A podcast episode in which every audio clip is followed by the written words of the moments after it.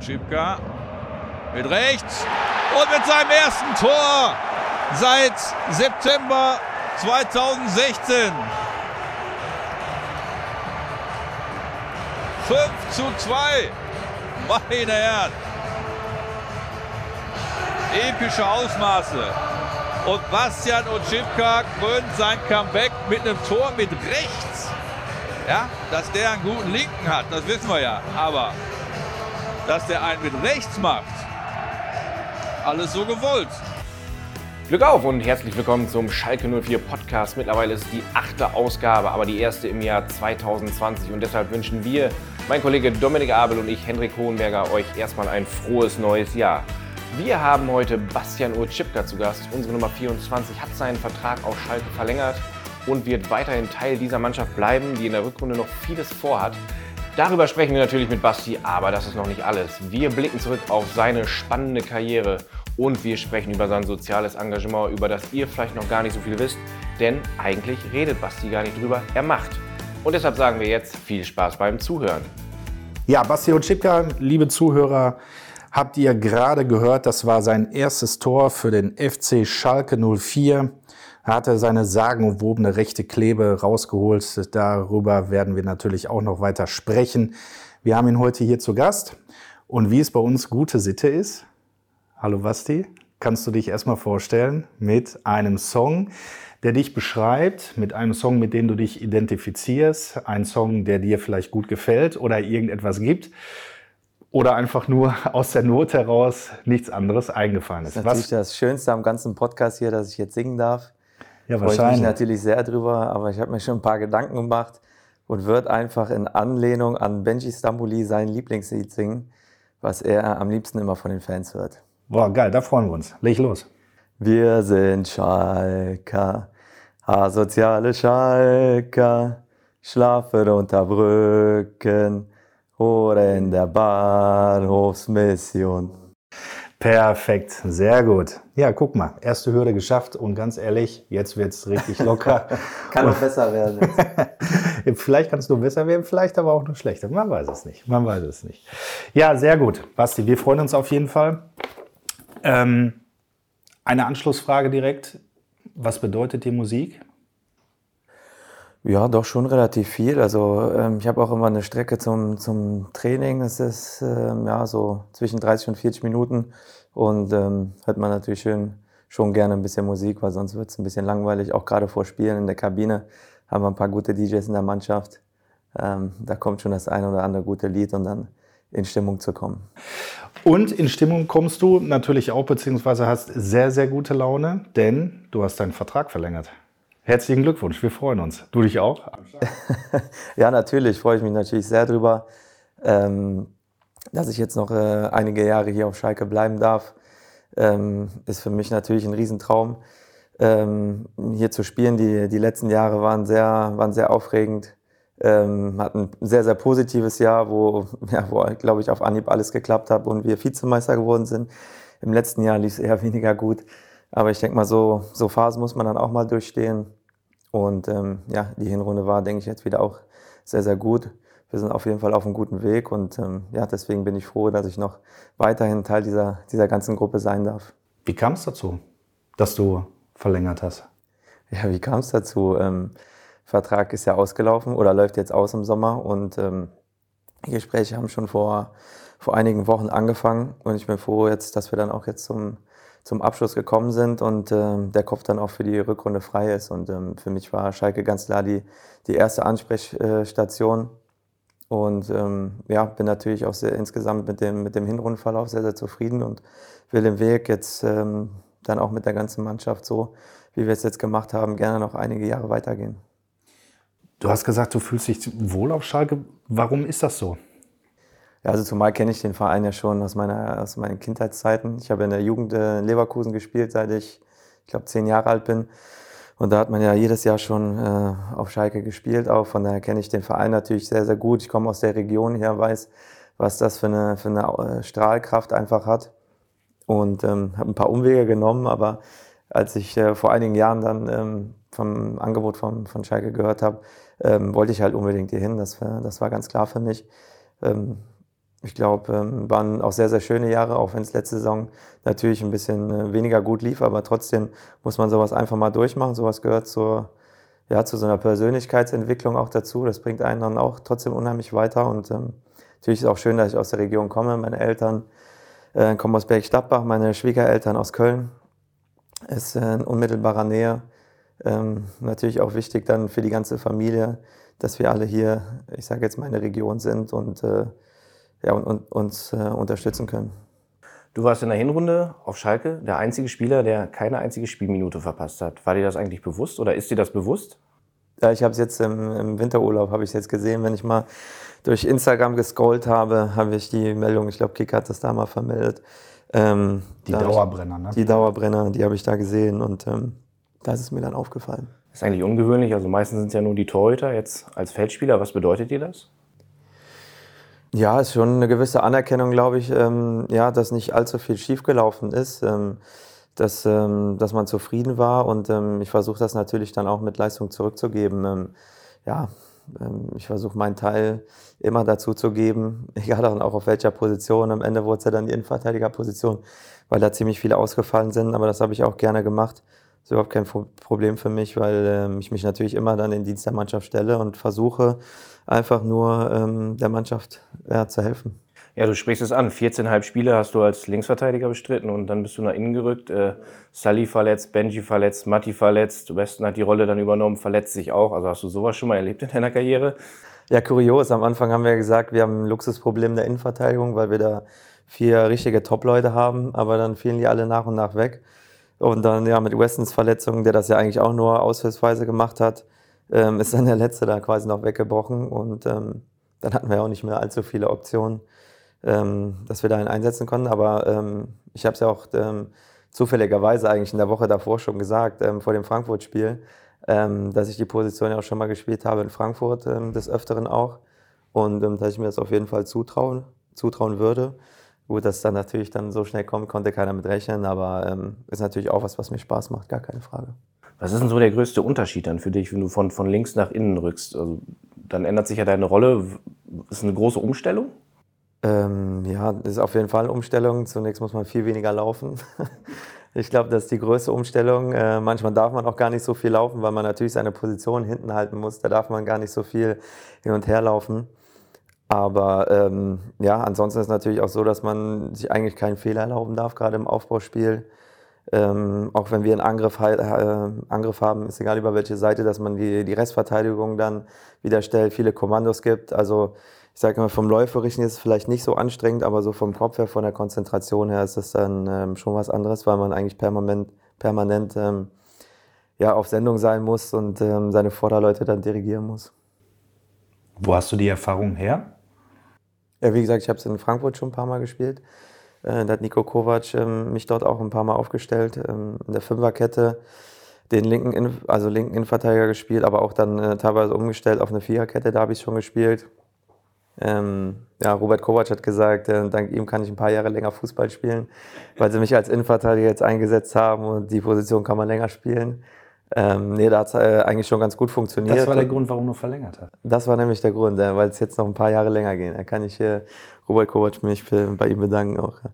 Ja, aber ansonsten ist es ähm, ja einfach so, dass es ähm, ja so einen riesengroßen Unterschied jetzt, außer den paar Punkten, den ich gerade gesagt habe, jetzt, ähm, jetzt dann auch für mich in den, in den Spielen nicht war. Ja, warst du eigentlich immer Linksverteidiger?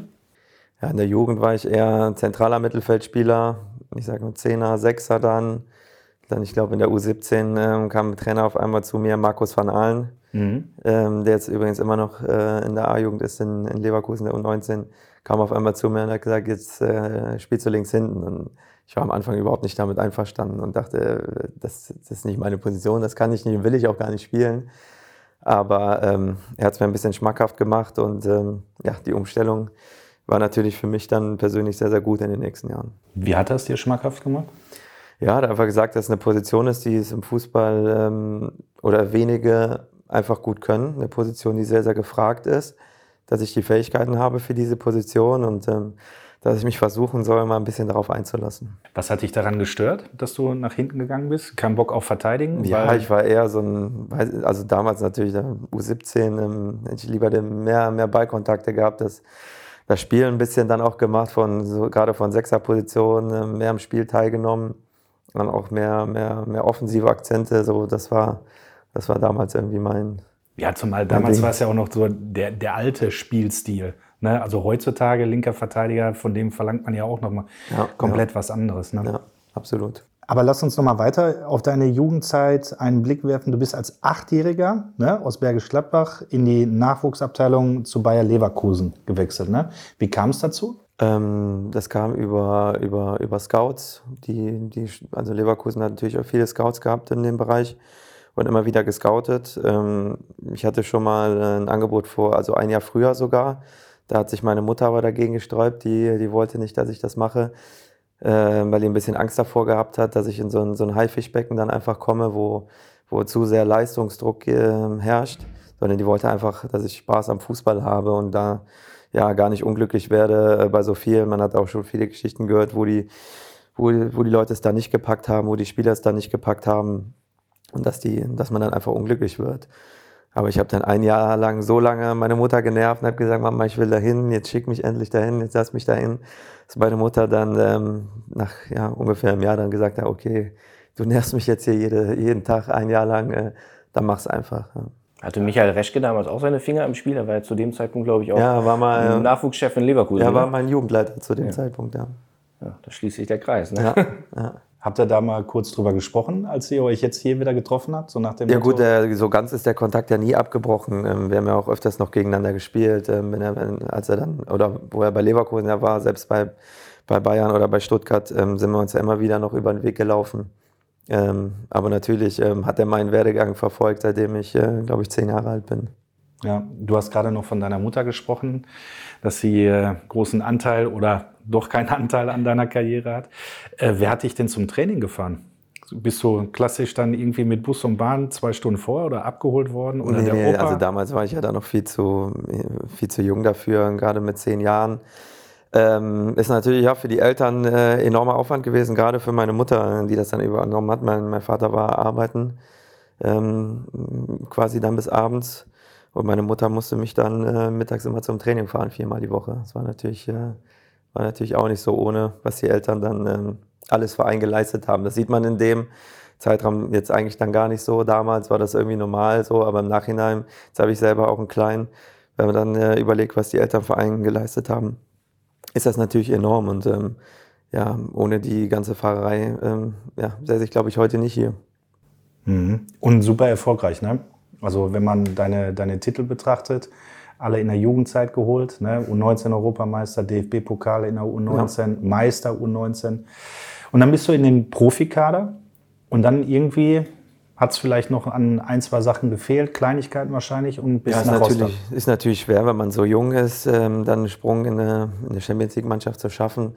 Ähm, war ich einfach damals noch nicht so in der Verfassung und ähm, die Devise von Leverkusen war ja damals immer oder ist ja heute teilweise auch noch so, dass sie gerade die jungen, äh, ambitionierten Spieler versuchen auszuleihen. Ähm, daher sei es vorhin selbst vielleicht mal eine holländische Liga oder eine zweite Ligamannschaft, damit die dort Spielpraxis sammeln können, sich noch was entwickeln können, um dann wieder zurückzukommen. Und so war es dann bei dir im Prinzip so auch? So war es bei mir dann, genau. Lass uns mal ein bisschen in der Vergangenheit schwelgen. Wer, wer waren deine Konkurrenten damals, weil du sagst, Champions League-Zeiten bei Bayer Leverkusen? Wer, wer waren da nochmal im Kader? Ich überlege, es war auf jeden Fall Michael Kadletz war da. Ja. Der hat eigentlich immer gespielt äh, in den ganzen Jahren. Ähm, Jabka haben ja. sie damals noch geholt. Der war dann so quasi der Backup und ja. Kadletz hat immer gespielt. Ja. ja. Ja, gut, sind natürlich auch Hausnummern, ne? Ja, die waren schon gut damals. Ja, dann ging es für dich zu Rostock. Du hast dich verleihen lassen. Ähm, Leverkusen, Rostock oder Bergisch Gladbach, Rostock ist ja dann schon eine, eine kleine Distanz. Äh, hast du da vorher irgendwie mal die Pros und Kontras abgewogen oder hast du eigentlich gar nicht so die Gedanken gemacht, dass du jetzt, ich meine, nicht jeden Abend das, das gute Essen zu Hause bekommst, sondern so jetzt der Selbstversorger bist? Ja, es war natürlich ähm, schwierig, aber für mich war es eine ganz einfache Entscheidung. Äh, ich habe immer vor ein paar Tagen zu meinen Eltern gesagt, so, äh, Mama, Papa, ich bin jetzt weg. 600 Kilometer oder über 600 Kilometer. Ja, meine Eltern natürlich ein bisschen baff gewesen natürlich, die hätten damit jetzt nicht so gerechnet, aber ähm, ich war mir einfach sicher, dass ich den Weg gehen muss, um, um voranzukommen in meiner Karriere. Und ähm, ja, es war natürlich nicht einfach. Du hast dort dann alleine gewohnt, bist das erste Mal in so jungen Jahren, mit 19 glaube ich, dann so weit von zu Hause weg, musst alles ähm, alleine handeln, sei es äh, auch Essenkosten, Wohnungseinrichtung, alles, was dazugehört, ähm, alles selber zu organisieren. Aber also für mich im Nachhinein war es einfach gut, um in den jungen Jahren schon einfach ähm, gewisse Selbstständigkeit zu erlernen. Das war, das war top. Und ähm, Freundin damals, oder meine jetzige Frau war damals meine Freundin, die ist alle zwei Wochen hochgekommen. Natürlich auch sehr, sehr viel äh, Aufwand auf sich genommen. Teilweise bis Hamburg geflogen, dann noch irgendwie weitergefahren oder mit der Bahn irgendwie. Also es war schon ähm, insgesamt natürlich alles nicht einfach, aber ja, es hat irgendwie funktioniert. Wer hat dir dann damals geholfen? Also gab es von Rostock irgendwie so einen Integrationsbeauftragten, sage ich jetzt mal, oder jemanden, der, der sich um die, um die neuen Spieler kümmert? Oder warst du dann völlig auf dich alleine gestellt und hingst dann da, ich brauche Internet, ich muss einen Mülleimer anmelden und äh, die Mikrowelle müsste ich irgendwie auch mal irgendwie bedienen ja, können? also äh, meine Eltern haben mir natürlich da viel geholfen, von Beraterseite. Ähm, die haben sich natürlich auch, wo es geht, unterstützt. Aber natürlich gab es vom Verein auch jemanden, der, der dir da einen, in einigen Sachen geholfen hat und dann auch Mitspieler, ähm, die dir, die ja, wenn man neu in so eine Stadt kommt, ist ja immer schwer, wo zieht man hin, wo wohnt man überhaupt und die einem da äh, ein bisschen geholfen haben. Ja, Rostock lief erfolgreich, du hast viele Spiele gemacht, dann ging es weiter zu St. Pauli und dort war ein gewisser Gerald Asamoah dein Mitspieler. Welche Erinnerungen hast du an die Zeit mit Asa? ja, Asa hat äh, in Hamburg dann noch gar nicht so weit weg von mir gewohnt. Wir haben beide in der Hafen City gewohnt, eigentlich noch eine Straße weiter gewohnt. Ähm, ich glaube, als er kam, hat er sich ein bisschen gewundert, ähm, was, was, da alles so los ist, weil alles sehr spartanisch war von den, von den Einrichtungen her, von der Kabine und allem. Das war er natürlich nicht gewohnt, äh, wenn er von Schalke kommt, das war ganz klar. Aber er hat sich relativ schnell da, da dann äh, arrangiert auch mit, mit allem und ähm, hat sich dann auch da gut äh, zurechtgefunden. Ja. Und du hast gerade gesagt, ihr habt nah beieinander gewohnt. Gab es da noch eine Fahrgemeinschaft? Nee, Fahrgemeinschaft ähm, hatten wir damals nicht. Ne wäre wahrscheinlich auch zu riskant gewesen. Ne? Wenn einer zu spät kommt, dann klingelt es ganz schnell in der Mannschaft. Dann wäre es teuer gewesen. Aber also war damals ja, ich sage jetzt mal, ein älterer verdienter Spieler und ähm, ich war ja noch ein ganz junger. Und da stand ich noch ein bisschen hinten dran in der, in der Hierarchie. Ja, aber du bist Stammspieler gewesen, äh, ihr seid in die Bundesliga aufgestiegen, eigentlich alles super gelaufen und dann ja, kam der 19. Februar 2011. Kannst du dich noch an den Tag erinnern? Ja, ja, natürlich. Ähm, war natürlich kein schöner Moment in, in meiner Karriere meine einzig größte Verletzung natürlich. Bis dahin lief es ähm, sehr, sehr gut, auch mit St. Pauli. Wir waren ja eigentlich so im gesicherten Mittelfeld, waren in der, in der Anfang der Rückrunde auch ähm, ja, viel gewonnen, sind richtig gut gestartet. HSV geschlagen im Derby. Ne? HSV 1 geschlagen. Ähm, ja, und dann ähm, weiß ich noch in, im Dortmunder Stadion, äh, Lüdenscheider Stadion, wie sagt man so schön, ähm, ich damals hochgegangen in Kopfball Mario Götze, bin dann irgendwie komisch aufgekommen da muss man aber gar nicht hochgehen ins Kopf. Ja, eigentlich nicht. Ne? Ich weiß auch nicht, warum ich da gesprungen bin. Vielleicht war da der Fehler. Ähm, aufgekommen und ähm, ja, weiß nicht, eigentlich nicht umgeknickt, aber habe mir da leider dann den Innenknöchel gebrochen. Und dann erstmal richtig lange Pause. Pauli ist abgestiegen. Das Kapitel war dann irgendwann beendet und es ging zurück nach Leverkusen. Wie lief es denn da dann so? Ja, eigentlich wollte ich dann im Sommer schon ins Training wieder einsteigen, habe da schon teilweise wieder mitgemacht, aber es war einfach dann noch zu früh sodass dann der Verletzung einen kleinen Rückschlag gab und ich dann noch länger warten musste. Und bin dann erst, ich weiß jetzt nicht genau, aber ich glaube so im Oktober, Anfang November dann äh, eigentlich erst wieder zurückgekommen ins, äh, ins Mannschaftstraining. Und ähm, ja, hat natürlich viel, viel mehr vorgehabt. Eigentlich wollte ich natürlich im Sommer schon direkt dabei sein und ähm, natürlich schon ähm, eine andere Rolle spielen in dem Jahr. War dann natürlich etwas ärgerlich, dass ich dann erst so spät dazugekommen bin nach so einer langen Verletzung. Ähm, dann da äh, natürlich dann auch nicht so den Anschluss gefunden habe. Was macht das mit so einem jungen Spieler? Ja, sowas gehört nur, nur mal dazu dann. Es war natürlich, ähm, also ich war, war, mir war bewusst, dass ich eigentlich noch, äh, noch jung war und noch, ähm, noch viel vor mir habe. Aber natürlich war man da erstmal enttäuscht, ähm, dass es da nicht so gelaufen ist, weil ich habe mir zu Beginn schon äh, gewisse Chancen ausgerechnet, dort auch dann Leverkusen eine gute Rolle zu spielen. Aber gut, wenn man dann so eine, so eine lange Verletzung dann auch hat, ist natürlich schwierig und dann braucht man natürlich auch eine gewisse Zeit, um dann wieder zurückzukommen. Das, ist, das gehört im Fußball immer wieder dazu. Ist das somit das Schlimmste? Also, ich sage jetzt mal, außer vielleicht Link hintergangen zu werden, falsch beraten zu werden. die Verletzung an sich, weil du einfach. Ähm ja, du, du kannst halt nichts machen und, und schaust deinen Kollegen zu beim Fußballspielen und wärst natürlich am liebsten selber am Platz und, und musst kicken. Das ist dann immer, äh, ja, ist dann nie so schön. Ne? Richtig eingeschlagen hast du dann aber bei Eintracht Frankfurt. 2012 der Dauerbrenner. Ähm, weshalb dann eigentlich der Wechsel zu Schalke 04? Ich meine, du hast es ja am Anfang des Gespräches so leicht erzählt, aber war das wirklich dann nochmal so der Riesenbock? Ja, also zunächst waren wir auch ähm, gerade da mit Nico Kovac erfolgreich in Frankfurt, gar keine Frage. Aber ähm, für mich, also ich habe es ja eben schon erklärt, ich kenne Schalke schon seit ich ein ganz kleiner Junge bin natürlich und ähm, weiß einfach, was für eine gewisse Strahlkraft das äh, oder dieser Verein einfach hat. Und ähm, ich hatte natürlich auf habe nie bei Schalke gespielt in der Jugend, aber oder kannte den Verein und, und, natürlich auch lange im internationalen Bereich immer gespielt. Viele große Spieler haben hier gespielt ähm, in den letzten Jahren und ähm, ja, das war für mich dann nochmal was, äh, wo ich sagen wollte, dass, äh, das will ich unbedingt machen. Ähm, ich würde gerne nochmal einen Schritt nach vorne gehen. Ich würde gerne nochmal ähm, ja, so eine große Hausnummer ähm, als Herausforderung sehen, das dann einfach nochmal versuchen, ähm, ob mir das gelingt. Und ähm, ich fand diese ganze die Aufgabe dann einfach sehr reizvoll. Bist du auch so ein Typ, der unter der Woche dann Fußball guckt oder am Wochenende Fußball guckt, also die anderen Mannschaften verfolgt und Doch. auch so, so ein bisschen überlegt, so vielleicht könnte ich da gut reinpassen, der Spielstil passt zu mir, die Position ist vielleicht unbesetzt oder so? Ja, also das jetzt nicht so, aber ähm, einfach aus Interesse. Ähm, ja, ich sage jetzt immer nicht jedes Spiel, weil dann wird meine Frau mir zu Hause den Hals umdrehen. Die, wird das schon manchmal sauer, aber ähm, der so, WLAN-Code geändert. Der WLAN-Code geändert. Nebenbei auf Sky Go schaue ich am Handy, wenn, wenn wir da noch einen Film gucken oder so. ähm, aber ansonsten kennt man ja auch mittlerweile viele Jungs aus der Bundesliga oder zweiter Liga. Wenn man da Verbindung hat zu dem einen oder anderen, ähm, dann schaut man natürlich schon mal ganz gern äh, ein Spiel. Du hast gerade gesagt, auch so ein bisschen die Atmosphäre und die Strahlkraft von Schalke 04. Aber jetzt mal ehrlich und jetzt völlig neutral betrachtet, hast du auch bei unfassbar geilen Clubs gespielt. Ne? Also Frankfurt, Pauli, alte Traditionsvereine. Spielt das auch für dich so ein bisschen so eine Rolle vielleicht? Ja, auf jeden Fall. Ähm, also es macht natürlich viel, viel, viel, viel mehr Spaß, bei so Vereinen zu spielen, gerade bei St. Pauli ähm, damals. Ähm, das war auch enorm.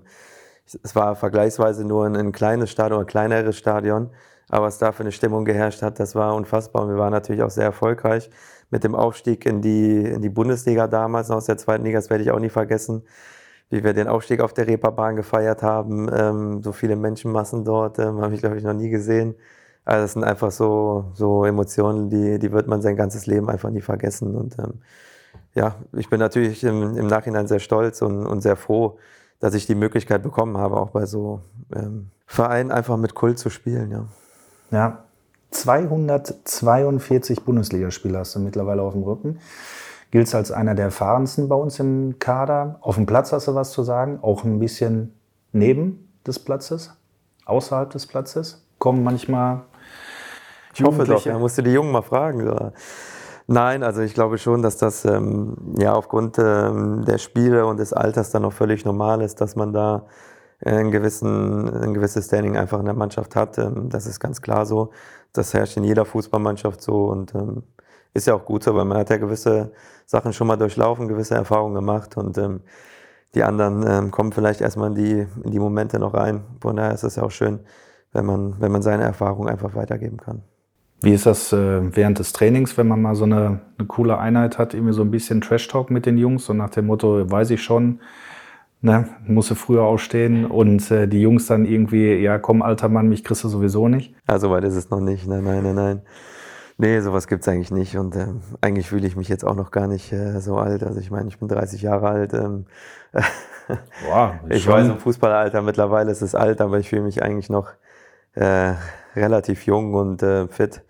Und ähm, ja, fühle mich jetzt nicht wie ein altes Eisen. Wir haben gerade die Jugendspieler angesprochen, die erfahrenen Spieler. Ähm, blick mal zurück.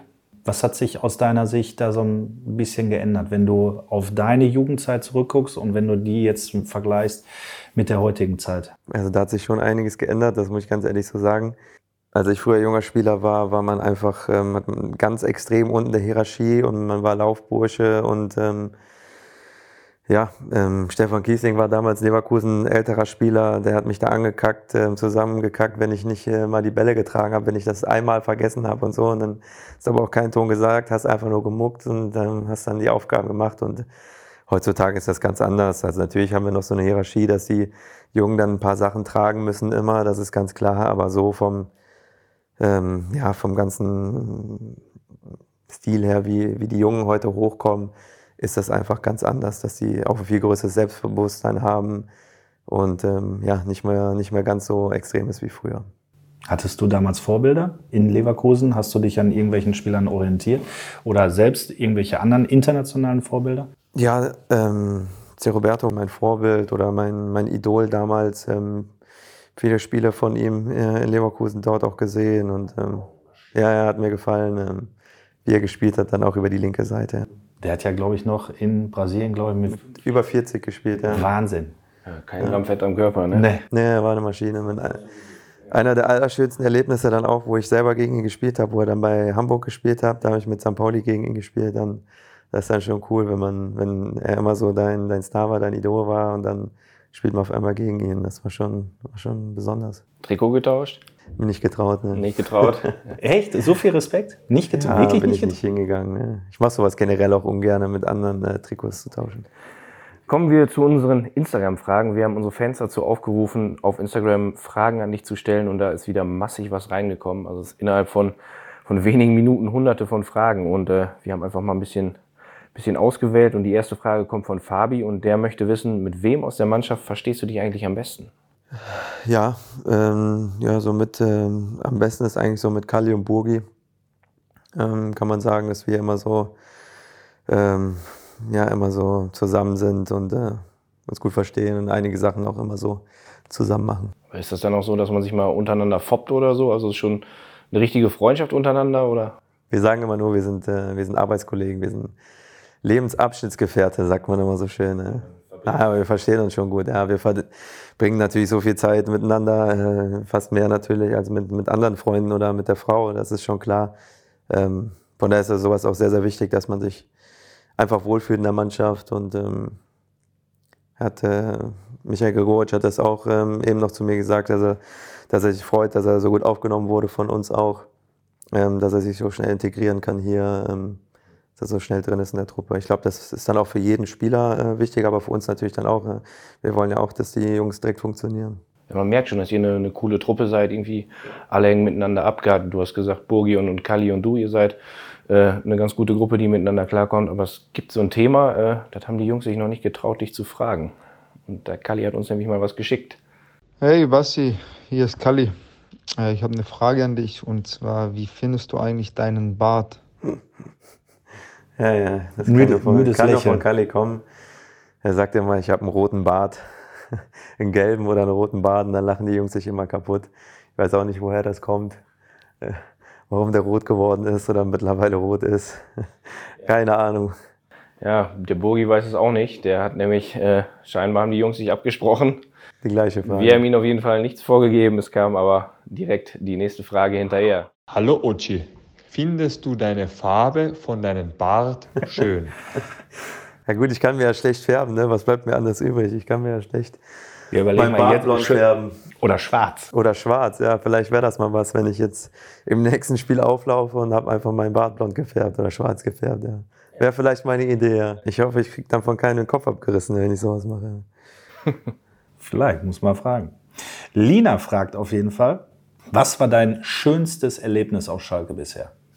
Schönste Erlebnis auf Schalke bisher oder ich sage mal auch das emotionalste ähm, war einfach das 4-4, was wir damals hatten in Dortmund. Ähm, das ist so ein Spiel, was ich einfach nie vergessen werde. Erste Halbzeit, ähm, ja, wir haben jetzt gar nicht so katastrophal gespielt, aber bei den Dortmunder war einfach jeder Schuss ein Treffer und wir wussten gar nicht, äh, was Sache ist. Gehen dann in die Halbzeit und ähm, äh, Domenico Tedesco geht da in die Hocke und sagt, Männer, ich kann euch einfach gar keinen riesen Vorwurf machen. Ähm, was, ich weiß selber nicht, was hier gerade passiert ist. Bei denen ist echt jeder Schuss ein Treffer und er macht gar nicht so viel verkehrt. Sieht gar nicht so schlecht aus, aber wir müssen das jetzt akzeptieren und ähm, ähm, wir müssen jetzt einfach zeigen in der zweiten Halbzeit, dass wir versuchen, zumindest äh, die zweite Halbzeit zu gewinnen, dass wir, dass wir jetzt hier auch keinen mehr kassieren. dass wir zumindest noch gut aus der Sache rausgehen, dass wir trotzdem dann noch mit erhobenem Kopf äh, rausgehen können. Hat uns dann noch so ein bisschen irgendwie versucht, an der, ja, irgendwie an der Ehre zu packen, ohne da jetzt groß drauf zu hauen. Das wäre, glaube ich, völlig der falsche Ansatz gewesen. Und ähm, ja, irgendwie hat es dann gefruchtet, dann äh, in der zweiten Halbzeit. Wir haben uns irgendwie einen Rausch gespielt und dann ein Ding nach dem anderen gemacht. Und wir hatten sogar noch einen Turm gemacht, der äh, wo vom Burgi, glaube ich, der abge, abseits abgepfiffen wurde. Nee, aber dann mit dem 4-4, ähm, ja, das war unglaublich. Wie wir dann alle in die Ecke gesprintet sind. Ich weiß gar nicht, ob ich mich schon mal so gefreut habe in meinem Leben, da wie ich da alle, ganze Mannschaft, auch von der Bank. Es gibt auch ein legendäres Foto von dir, ja, wie du ja, so am, weiß, Zaun äh, stehst. Also. Mit Leon noch damals auch. Ja. Ähm, ja, das war schon unfassbar. Und äh, dann danach in der Kabine war natürlich die Hölle los kam, weiß nur, dass der Tedesco dann in die Kabine reinmarschiert ist und dann nur gefragt, wo ist Naldo, wo ist Naldo und macht dann einen 10-Meter-Sprint durch die ganze Kabine und springt den dann wie ein Klammeräffchen dann einfach auf dem, äh, auf dem Buckel drauf. Das war einfach, ähm, ja, war schon ein besonderer Moment. Und auch wahrscheinlich der Beweis dafür, dass ja manche Ergebnisse dann auch ja fast so emotional sind wie Titel. Ne? Ja, absolut. Ähm, und obwohl wir das Spiel jetzt nicht gewonnen haben, es war im Endeffekt nur ein Unschieden, aber es war halt so ein gefühlter, gefühlter 5-0-Sieg einfach so in dem Moment dann. Ne?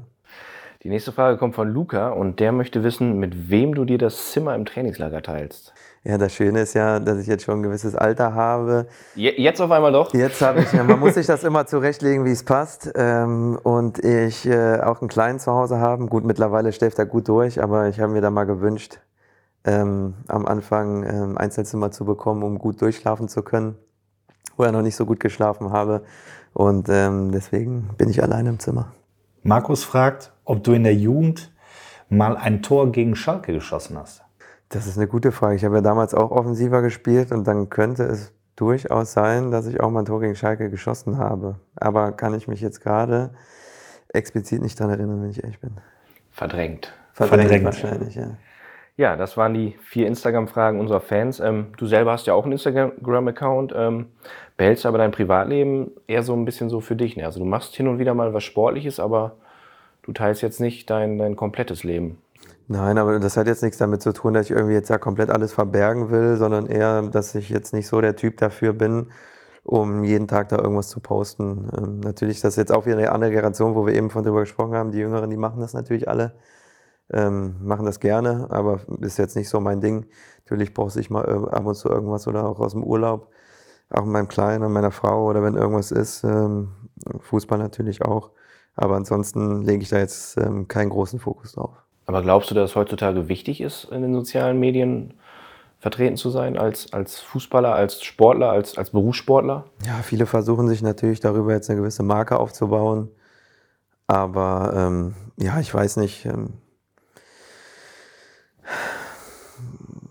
kann ich schwer beurteilen, vielleicht für junge Spieler, ähm, ja, ob es, ob es ein Standing-Wert dann ist, ob die, ich weiß nicht, ob die sich dann betteln, ja, ich habe mehr Follower als du. Ähm, kann ich, kann ich schwer sagen. Ist bei uns jetzt nicht so in der Mannschaft, aber vielleicht ist das bei den Jüngeren so. Bei mir ist das nicht so. Und ähm, wie gesagt, ab und zu mache ich was gerne, aber ansonsten ähm, ja, ist das mir nicht so wichtig. Bist du der Typ, der dann auch Kommentare liest, wenn du, wenn du ein Bild gepostet hast? Nee, ehrlich gesagt nicht. Ähm, ich mache das natürlich dann ab und zu äh, aus Spaß, dass ich da was rein, reinstelle auch oder auch, um mal was von mir preiszugeben, ähm, um auch vielleicht dann auch mal zu zeigen, wie ich wirklich bin, weil die anderen da draußen, ähm, ist, für die ist es natürlich dann immer äh, schwer zu verstehen, wie tickt überhaupt jeder Einzelne. Aber ähm, jetzt mir da alles so genau durchzulesen, mache ich nicht. Du hast es gerade schon angesprochen, dein Kleiner. Du bist äh, vor etwas mehr als zwei Jahren das erste Mal Papa geworden. Wie sehr hat sich dein Leben dadurch verändert?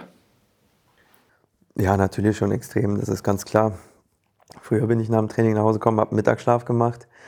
Der fällt jetzt leider weg. Ähm, da ist natürlich äh, dann Alarm angesagt. Dafür ist man dann abends, wenn man auf der Couch liegt, wenn der Kleine im Bett ist, ab, ich sage jetzt mal acht, halb neun, dann ähm, hole ich meinen Mittagsschlaf nach. Da ist, dann, da ist dann Ende im Gelände. Wahnsinn, verändert viel, ne? Ja, verändert schon viel natürlich. Ähm, ja, den ganzen Tagesablauf ist ganz klar aber auch so den Fokus, ähm, dass sowas dann einfach wichtiger ist als einige andere Sachen. Und gerade in so einer Phase, wenn es dann auch nicht so gut läuft wie letztes Jahr, ähm, ja, hat man da was, ähm, worauf man sich dann trotzdem freut. Und den Kleinen interessiert das nicht, ob du 5-0 gewonnen hast oder 5-0 verloren hast. Der, der hat immer die gleiche Laune dann und will einfach Sachen von dir. Und dann musst du auch relativ schnell ähm, versuchen, wieder abzuschalten, denn alles zu vergessen, was auf der Arbeit war und ähm, dich darauf dann wieder einlassen. Und ähm, ja, das tut ja dann persönlich auch gut. Ja, du hast ein bisschen wenig Schlaf gekriegt letztes Jahr, ne? Ab und zu, ja. Ab und zu, ja. Hat sich schon rauskristallisiert, ob es ein Links- oder Rechtsfuß ist? Nee, bisher noch nicht so. Ähm, hat noch, bisher noch nicht so vorn beigetreten. Konnte man noch nicht sehen. Oder Handballer? Ja, Ball hat er schon ab und zu mal in der Hand gehabt, hat auch ab und zu mal so von Stöckchen davon beigetreten, aber ähm, mehr, mehr konnte man da bisher noch nicht so raussehen. Hast den Garten schon umgepflügt, schon Linien gezogen, Tore aufgebaut, Netze Nee, gezogen? nicht. Ein paar Bälle habe ich ihm hingelegt schon, also kann er jederzeit spielen, wenn er Bock hat. Ähm, ja, muss vielleicht noch ein bisschen älter werden. Also dementsprechend noch nichts im, im Haus kaputt geschossen. Nein, nein, nein, nein. Das, das wird bestimmt aber noch kommen. Ihr habt einen Hund. Gehst du regelmäßig Gassi oder ist das eher die Aufgabe deiner Frau? Also wir haben zwei Hunde. Okay. Ähm, ähm, ja, wir teilen uns das. Ähm, es kommt immer ein bisschen darauf an, wann es Training ist. Ähm, aber ich gehe natürlich auch gerne mit denen raus.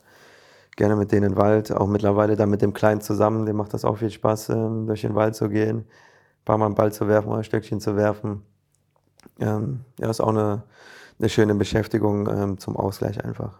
Brauchst du das so ein bisschen vom hektischen Bundesliga-Alltag? Haifischbecken? Ja, man das braucht, weiß ich nicht, aber natürlich ist man gewisserweise durch die Hunde natürlich einfach gezwungen, ähm, denen auch den Auslauf zu geben. Deswegen müssen wir jeden Tag mit denen ähm, zumindest eine große Runde machen und ähm, ja, das teilen wir uns auf. Mal ist es so, mal ist es so. Oder selbst wenn ich, was ich eigentlich immer mache, ist es morgen, selbst wenn wir, selbst wenn wir morgens Training haben, eine, eine etwas kleinere Runde mit den Hunden äh, zu gehen. Ähm, ja, macht natürlich Spaß. Ähm, man muss natürlich immer raus, ist an der frischen Luft ähm, kann denen gewisserweise Spaß bereiten.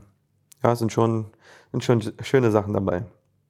Was kommen dir da für Gedanken, wenn du da so unterwegs bist und abschalten kannst?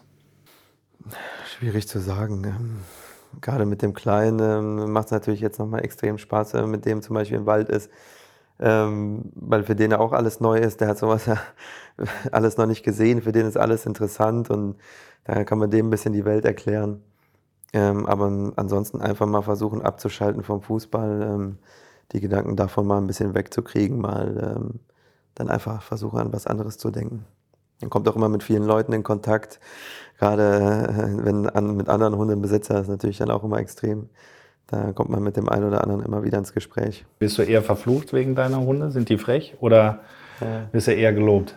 Mittlerweile benehmen sie sich ganz gut, ja. Sind auf einem guten Weg, ja. Nein, es passt schon ganz gut, ja. Ja. Ja, du hast es gerade angesprochen. Du bist ein Typ, der sich nicht nur Gedanken über Fußball, über das letzte Spiel und das nächste Spiel macht, ähm, sondern denkst auch irgendwie über den Tellerrand hinaus. Vor einigen Jahren hast du sogar ein Studium abgeschlossen oder ein Fernstudium absolviert, ne? Ja, das war aber nur so ein, ich glaube, sechs oder neun Monate ging das. Bei der ISD war das so ein, so ein Zertifikat nur, so kaufmännische Grundlagen BWL. Ich hatte einfach irgendwie das Gefühl, ich musste auch mal wieder was anderes nebenbei machen, weil man so lange raus ist aus der Schule und ja, man hat so lange nicht mal eine Seite mehr geschrieben. Äh, man hat manchmal das Gefühl, irgendwie, ja, gerade in so Sachen verblödet man total. Und ich wollte einfach in dem Bereich nochmal was machen. Aber, also ich habe es auch abgeschlossen, war auch alles gut, aber ich glaube, wenn man so ein richtiges Studium noch nebenbei macht, ähm, das ist schon, das ist schon schwierig, weil ja mittlerweile beim Fußball einfach auch so viel dazugehört, dass man gar nicht so die Zeit hat oder, oder auch die Zeit vielleicht schon, aber sich dann so darauf konzentrieren kann und fokussieren kann auf dieses Studium dann, ähm, das, das ja, würde ich, würde ich einfach nicht schaffen. Aber könntest du dir vorstellen, nach deinem Karriereende, was hoffentlich noch weit weg ist, irgendwann in 2030ern äh, dem Fußball verbunden zu bleiben? Oder würdest du eine ganz andere Schiene einschlagen? Oder sagst du, ich habe so viel verdient, ich mag gar nichts mehr? Nein, also das wird auf gar keinen Fall vorkommen, ähm, egal wie viel ich verdient habe oder generell wie viel man verdient hat. Ähm, wenn das überhaupt nicht mein Ding, einfach nur zu Hause rumzusitzen, ähm, ja, wird man sich zu Hause, glaube ich, auch zerkloppen, wenn ich dann da jeden Tag sitze. Da hat da auch keiner Bock drauf. Ähm, aber ich bin auch gar nicht der Typ dafür, sondern ich würde schon auf jeden Fall gerne was machen im, Fußballbereich. Ähm, auch sehr, sehr gerne, wenn es dann klappt. Ähm, aber zu 100 Prozent ich mir da jetzt noch keine Gedanken gemacht. Ja, ist ja auch noch hoffentlich weit hin. Ne? Ich hoffe es ja. Ähm, anderes sportliches Thema. Seit einiger Zeit engagierst du dich als Botschafter für die Special Olympics, also für Menschen mit, mit Behinderung, mit Handicap. Ähm, wie kam es dazu? Wie kam dieses Engagement zustande? Ja, das war mehr oder weniger einfach ein bisschen äh, durch Zufall ist das zustande gekommen. Ich da einen kennengelernt habe und ähm, der mir dann davon erzählt hat und ich dachte mir dann erstmal so, ja, okay, hm, ja, ich schaue es mir einfach mal an, aber als ich dann das erste Mal da war, ähm, ja, hat mir es irgendwie, hat mir schon irgendwie Spaß gemacht und ähm, ja, das hat dann irgendwie alles seinen Lauf genommen und wurde jetzt irgendwie gar nicht so geplant, aber es wurde jetzt irgendwie immer größer, immer größer. Und ähm, bei dem letzten Event, das war jetzt im Dezember, auch auf Schalke, also da waren richtig viele, viele Kinder waren da, muss man echt sagen. Das war, das war schon relativ groß. Ähm, natürlich dann auch viel Aufmerksamkeit über die Medien, ähm, was natürlich dann auch immer gut ist, dass viele Leute darauf hingewiesen ähm, werden, dass es ähm, auch Fußball ist, aber natürlich vielleicht mit äh, Menschen mit Handicap. Ja, du sagst, es ist viel Aufmerksamkeit, also du gibst deinen Namen, du gibst dein Gesicht dafür her. Ähm, das machen andere auch, aber die stehen dann einmal da, machen ein Foto und äh, da sind sie weg. Aber bei dir ist ja wirklich, dass du da hinterher bist, also auch, auch andere Dinge, die du machst für, für Kinder, mit der DFL zum Beispiel auch. Ähm, was ist da so deine Motivation, sich auch die Zeit dafür zu nehmen? Ja, also, also wie gesagt, ich mache das super gerne. Auch wie gesagt, diese, diese Trainingsstunde, die wir da gemacht haben, ging, glaube ich, eine Stunde oder insgesamt anderthalb Stunden ähm, war ich komplett dabei. Ähm, dann war ich vorher, habe ich ein Team noch betreut, das kam aus Fellbad. Ähm, dort war ich auch persönlich und habe auch eine Trainingseinheit mit denen dort gemacht. Es war so ein Unified-Team, also da spielen ein paar mit Handicap und ein paar ohne Handicap zusammen. Und ähm, ja, die freuen sich dann halt extrem, wenn man dort ist. Und wir sind dann übers Jahr auch, äh, also gerade mit dem Team aus Felbert so in Kontakt geblieben. Die hatten jetzt im Sommer letzten Sommer dann ihre Landeskreismeisterschaft in Hamm waren die und haben dann auch gewonnen, haben die Goldmedaille geholt. Und dann bekommst du dann immer Videos von denen geschickt, wie die sich einfach nur freuen dann darüber und sich bedanken dafür. Da habe ich denen nochmal eine Videonachricht geschickt, äh, ja, alles gut, hat mir auch Spaß gemacht. Und dann die Reaktion einfach von denen, die, die fangen dann an zu weinen, weil die sich so freuen darüber. Und das gibt dann einfach, ähm, ja, diese Emotionen, die kriegt man einfach nur über den Sport, ne? die kann man sich nicht äh, woanders holen. Und gerade diese, ja, diese Momente, die, das macht mir einfach oder gibt mir einfach eine unheimliche Freude und ähm, einfach ein geiles Gefühl, so dass ich das dann einfach gerne mache und mir dann auch Spaß bereitet. Hast du mal Feedback bekommen, auch aus der Mannschaft, vielleicht von deinen Mitspielern oder Trainer, Betreuerstab, die sagen, toll, dass du das machst? Oder nee, ehrlich wissen die es gar nicht, weil du gar nicht so selbst damit rausgehst, sondern eher andere darüber berichten? Ja, also ich, ich selber jetzt nicht so, habe das jetzt auch nicht so angepriesen im Team. Ich weiß gar nicht, ob die das wissen. Ähm, aber ähm, nee, aber das Gute ist, über diese Organisation auch schon ein paar andere jetzt dadurch angeheuert. Selbst jetzt in Frankfurt macht es ein Seppelrode, der das, ähm, der das gut gefunden hat, so wie ich das mache und der das jetzt äh, macht. In, in Bremen macht es Finn Bartels. Also da, da kommen noch, ähm, also es wird auf jeden Fall immer größer, so, was mich natürlich dann auch extrem freut, ja. Was hast du dir für den zweiten Saisonteil vorgenommen?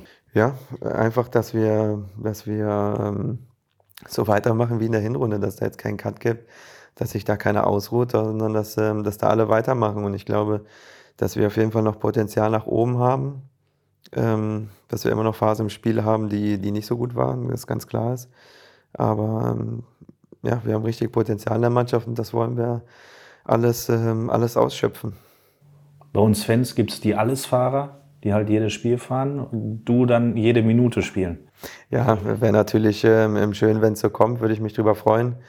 Ähm, aber dafür muss man natürlich auch viel tun. Ich persönlich natürlich auch. Und äh, ja, wäre natürlich schön, wenn es nochmal so kommt. Ja, ich glaube, die, ähm, es macht auf jeden Fall so den Eindruck, ne? Äh, dass, die, dass die Jungs auch richtig, richtig Bock haben. Ne? Ja, oder? Ja, es macht auf jeden Fall Spaß. Wir haben, wir haben eine super, eine, einfach eine super Truppe, das muss man ganz ehrlich so sagen. Und auch jetzt, die dazugekommen sind, ähm, auch im Sommer, die haben sich super zurechtgefunden. Jetzt auch in zum Beispiel in Jonjo, ähm, wie der sich macht, äh, als Engländer, als einer der wenigen Engländer hier in Deutschland. Hat sich super integriert und ähm, super reingekommen in die Mannschaft. Ist auch ein, auch ein geiler Typ. Also wir haben da echt ähm, gerade einen coolen Haufen.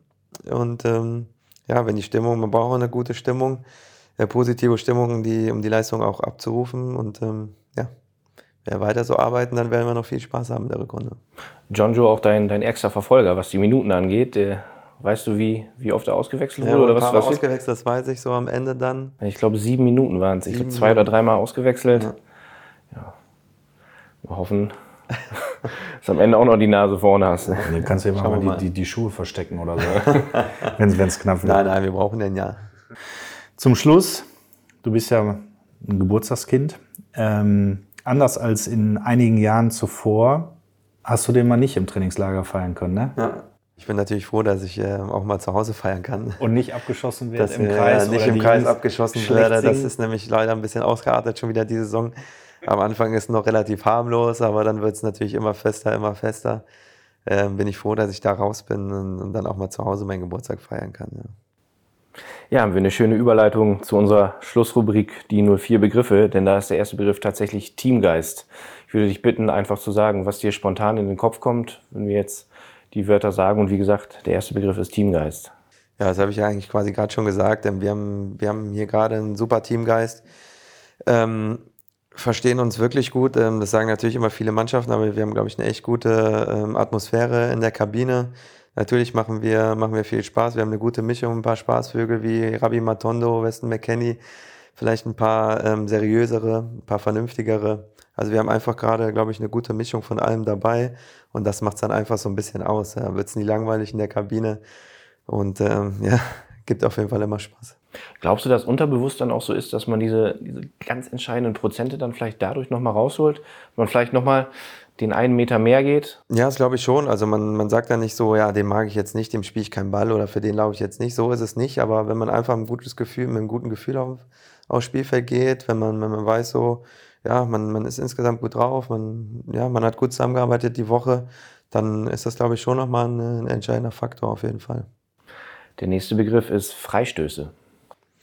Freistöße, ja. Kali und ich haben uns schon beschwert bei unseren Offensivspielern, dass die Freistöße bisher in der Hinrunde zu weit weg waren. Wir, wir hätten gerne mal ein paar Freistöße, die näher an der Strafraumgrenze sind, damit wir auch mal die Chance haben, vielleicht dort einen reinzumachen. Ja, Armin gibt ja sein Bestes, aber der wird schon immer 30 Meter vom Tor Ja, gelegt. ne? zu, Der muss weit, mal- äh, zu weit vorne immer gefault. Wir hatten einige Freistöße, aber die fahren, äh, waren ein bisschen zu weit alle. Ich hoffe, ähm, dass da nochmal was kommt, was ein bisschen näher am 16er dran ist. ja, im letzten Trainingslager hast du es bewiesen. Gegen Villarreal hast du richtig Ja, die Distanz, war, die Distanz war schön, ja, vielleicht. Oder ich hoffe natürlich, dass die, dass sie in der Rückrunde jetzt nochmal kommt. Ja, Freistöße gibt es auch bei unserem äh, nächsten Begriff, das ist Playstation. Ja, Playstation. Auch viel gespielt äh, in den letzten Jahren, allerdings seitdem der Kleine da ist bei mir zu Hause, ist das abgeflacht, weil einfach die Zeit dann fehlt. Man fokussiert sich auf andere Dinge. Und wenn er abends im Bett ist, bin ich auch froh, einfach mal ein bisschen Ruhe zu haben, ein bisschen runterzukommen, einfach mal ein bisschen Fernsehen zu gucken oder, oder was auch immer. Ist in der jüngeren Vergangenheit hier mal ein Duell geliefert mit den Pros hier wie Nassim, Suat, die da ganz vorne nee, dabei nee, sind. Oder? schon, nee, ich habe meine Karriere da vor, vor zwei, zweieinhalb Jahren leider beendet. Ja, Karriereende ist äh, vielleicht auch ein Thema für, für das nächste ähm, oder für den, für den letzten Begriff. Und zwar ist es äh, das Dschungelcamp. Ist das was, was für dich auch in Betracht kommen könnte? Oder wie siehst du es generell? Oder siehst du es nicht? Nee, auf jeden Fall. Ich werde es mir anschauen. Ich schaue es jedes Jahr gerne. Ähm, schönes Unterhaltungsprogramm, Trash TV, aber zur späteren Stunde des Abends äh, immer ganz witzig. Ähm, aber ich habe auch schon ganz klipp und klar und so mit meiner Frau darüber gesprochen, während wir das gucken. Äh, da werde ich auf gar keinen Fall hingehen. Also das ist somit das letzte Format. Ähm, also diese Sachen, was die da essen und alles, ähm, ja, wäre überhaupt nichts für mich. Bachelor in Paradise vielleicht. Bachelor in Paradise, ja, wenn ich bis dahin keine Frau mehr habe, wäre das eine Option. Ja. Der Ring ist noch am Finger und Der Ring ist noch am Finger. Genau. Ja, um Gottes Willen. Ja. haben wir, haben wir ein gutes Schlusswort. Basti, vielen Dank für deine Zeit, die du Gerne. uns geschenkt hast. Eine Halbzeit plus Nachspielzeit. Sehr gut. Hat viel Spaß gemacht. Danke für die Einblicke. Ist nicht selbstverständlich. Vielen, vielen Dank. Gerne, gerne. Dankeschön. Das war der achte Schalke 04 Podcast, dieses Mal mit Ochi, Basti Otschipka. Die sportliche Führung hat wieder gute Arbeit geleistet und mit einem Leistungsträger, einem Teamplayer, einem erfahrenen Profi und gleichzeitig auch einem coolen Typen verlängert. Darüber und über alles andere, was hinter der Person Basti Otschipka steckt, habt ihr gehört. Ihr findet uns auf allen gängigen Podcast-Portalen Spotify, Apple Podcasts oder Soundcloud. Dort findet ihr auch den nächsten. Wer es sein wird, lasst euch überraschen. Glück auf!